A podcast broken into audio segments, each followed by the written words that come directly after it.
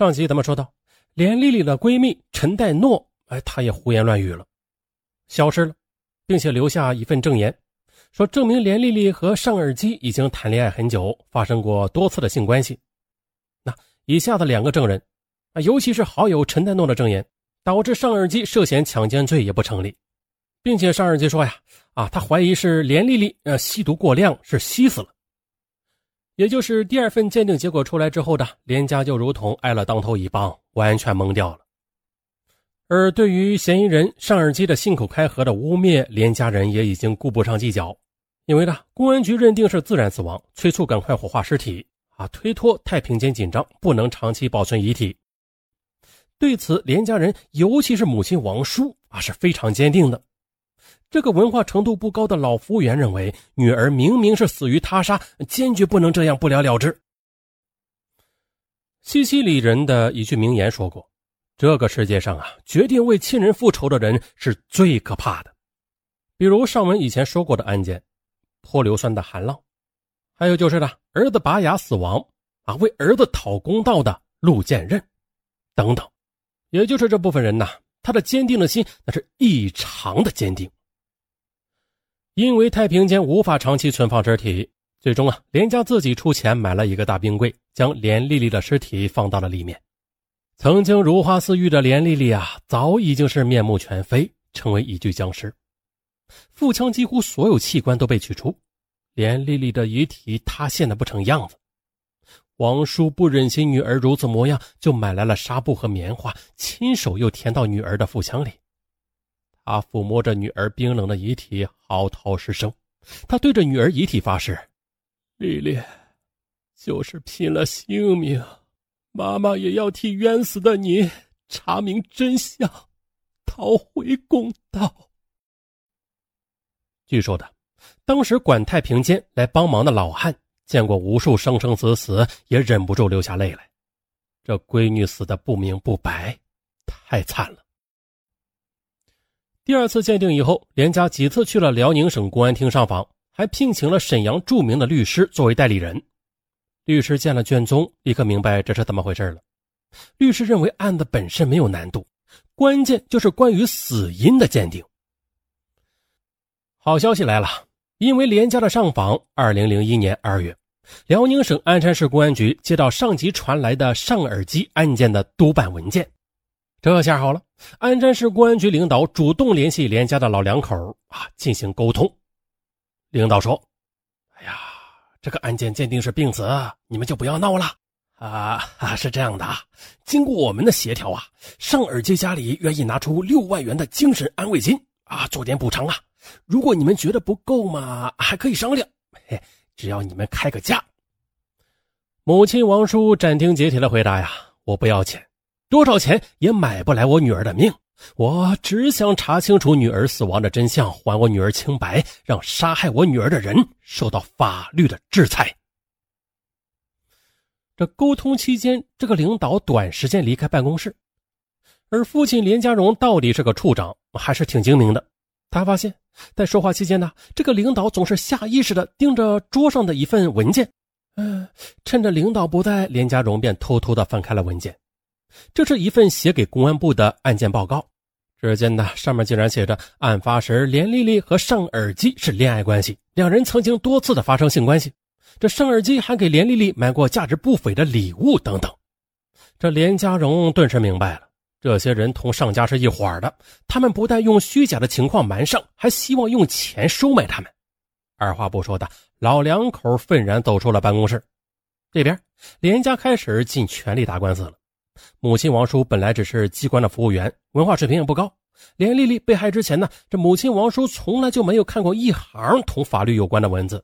可是现在，为了打官司，母亲王叔买了法医鉴定与侦查诉讼务实，还有法医学、高级法医学等大量司法鉴定及刑事案件侦查方向的法律书籍，甚至呢，还到法庭实地旁听法院对案件的审判，学习和积累法律知识。可是呢。就在鞍山市政法委协调办理案件的时候，连家又挨了当头一棒。逍遥法外的尚尔基突然的高调的举办了自己的豪华婚礼，宴席请了几十桌，鞍山很多干部都去参加了。酒席间，上家极为嚣张，大声说笑，似乎就是没有发生过任何事情。显然呢，这是对连家的一个示威。上家告诉连家，他们根本就没有把你们告状放在眼里啊，我们活得很滋润。连丽丽死了才几个月，尸骨未寒啊，我上耳机啊，一样可以大操大办做新郎。而鞍山干部们都知道，这连家的儿子本来是定于二零零一年春节结婚，可是因为女儿连丽丽在两千年惨死，连家哪有心情办喜事啊？婚期就延后了。在这种情况下，连家觉得不能输这口气，不能让恶人看笑话。母亲王叔说的：“咱们不能活不起，咱们要好好活，只有这样才能有精神为女儿报仇伸冤。”到了二零零一年五月一日，连家也给儿子举办了婚礼。只不过呀，婚礼的第二天，老两口就离开了鞍山，继续走向了告状的道路。由于连家的反复上访，二零零一年六月，连丽丽一案由鞍山市检察院技术处复查。为了彻底查清楚连丽丽的死因呢，检察院决定了将连丽丽的病理组织切片和标本送到司法部上海检测中心做检验，并且让连家出这笔检查费用。连家立即表示同意。刚开始时，检察院要求了由法医将连丽丽的组织送到上海，可此时的连家对任何人都不信任，在金钱和关系面前，连丽丽多年的闺蜜陈代诺都能反咬一口。何谈别人呢？连家商量一通，决定由母亲王叔亲自带着组织样本三次赶赴上海，以保证不会被调包。当时的报告是这么写的：每一次，王叔都把装有女儿病理组织切片的标本的容器紧紧地抱在怀里，就仿佛是抱着刚刚出生的女儿一般，满脸的慈爱与悲哀。那情景，让与他同行的法医都不忍看下去，潸然泪下。那上海的司法部司法鉴定科学技术研究所是专业的国家机构，又不在北方，自然不会理睬鞍山的土皇帝。这次的鉴定结论是：胰腺实质未见出血和炎细胞浸润，连丽丽不是因为患胰腺炎死亡。啊！第三次鉴定完全推翻了前两次的结论，让连家欣喜万分。这次鉴定花费了两万多元。连家人认为啊，即便是二百万也是值得的。母亲王叔回到鞍山，并没有回家，而是直接赶到存放女儿遗体的冰柜面前。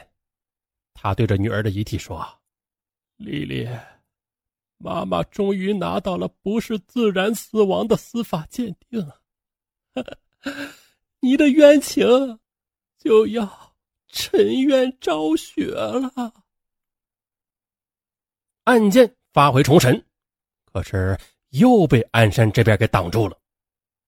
鞍山方面认为啊，司法部只是说明连丽丽不是胰腺炎死亡，却不能证明是他杀。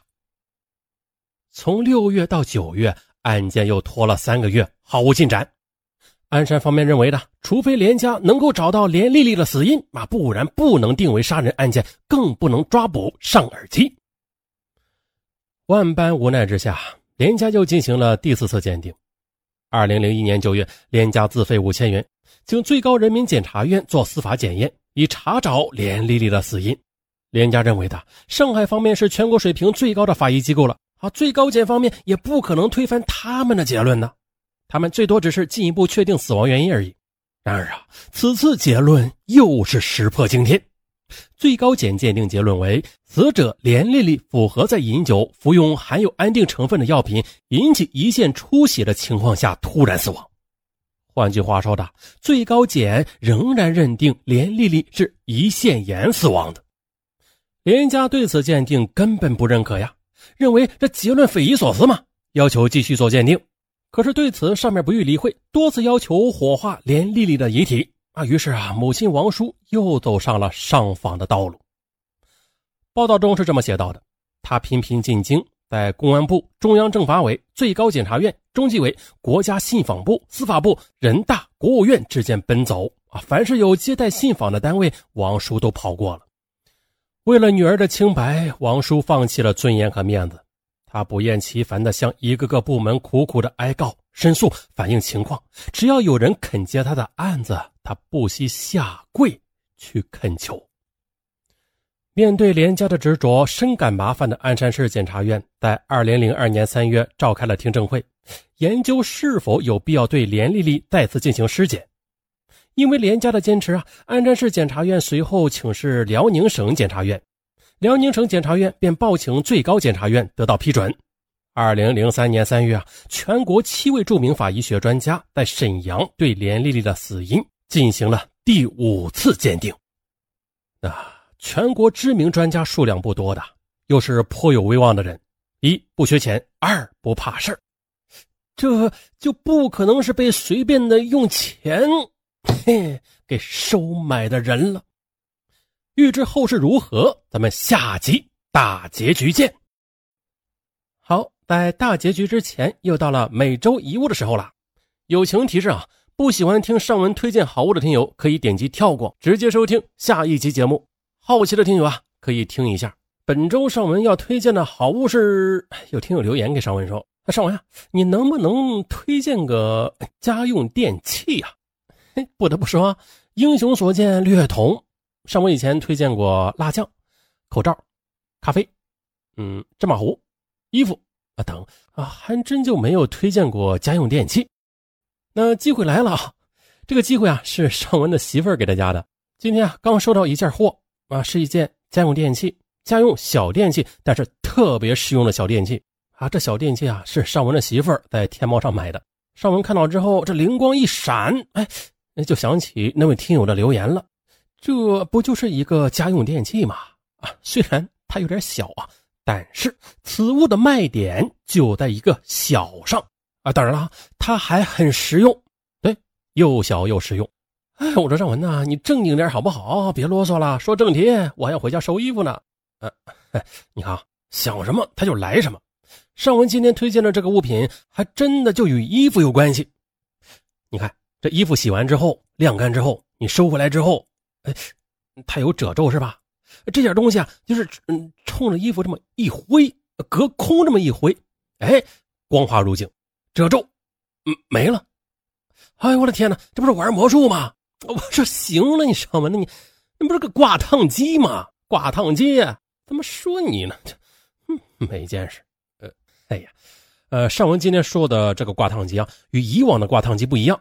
它呢有三大特点：一小，二小，三还是小。嗯，尚文为啥一直提这个小字啊？因为呀，尚文家的沙发的旁边就竖着一个挂烫机，哇，可占地儿了。那身高如果再高点啊啊，就跟尚文差不多高了，啊，怎么说呀？这挂烫机几乎是每个星期都用，啊，懒得收，但是你不收吧，放在那儿它又占地儿。说实话，尚文看他早就不顺眼了。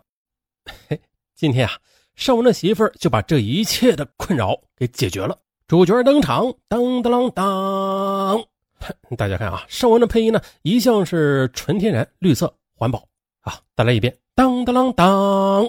海尔小型玲珑挂烫平烫两用机，它到底小到什么程度啊？就跟那个小喷壶似的啊！用完之后把它放到抽屉里，一关门就没事了。就是啊，把大呃把把这个熨斗放到冰箱里需要几个步骤啊？对对，不是，别放冰箱里啊，放抽屉里啊，不占地儿。这个迷你挂烫机，它的出气口和产生蒸汽的呃那个水箱啊啊是一体的啊，都握在手里拿着的。特别方便，反正嘛是不用不知道，用了还想用。上文为了对各位听友负责任呢，今天是亲身体验了一把熨衣服。怎么说呢？体验相当棒。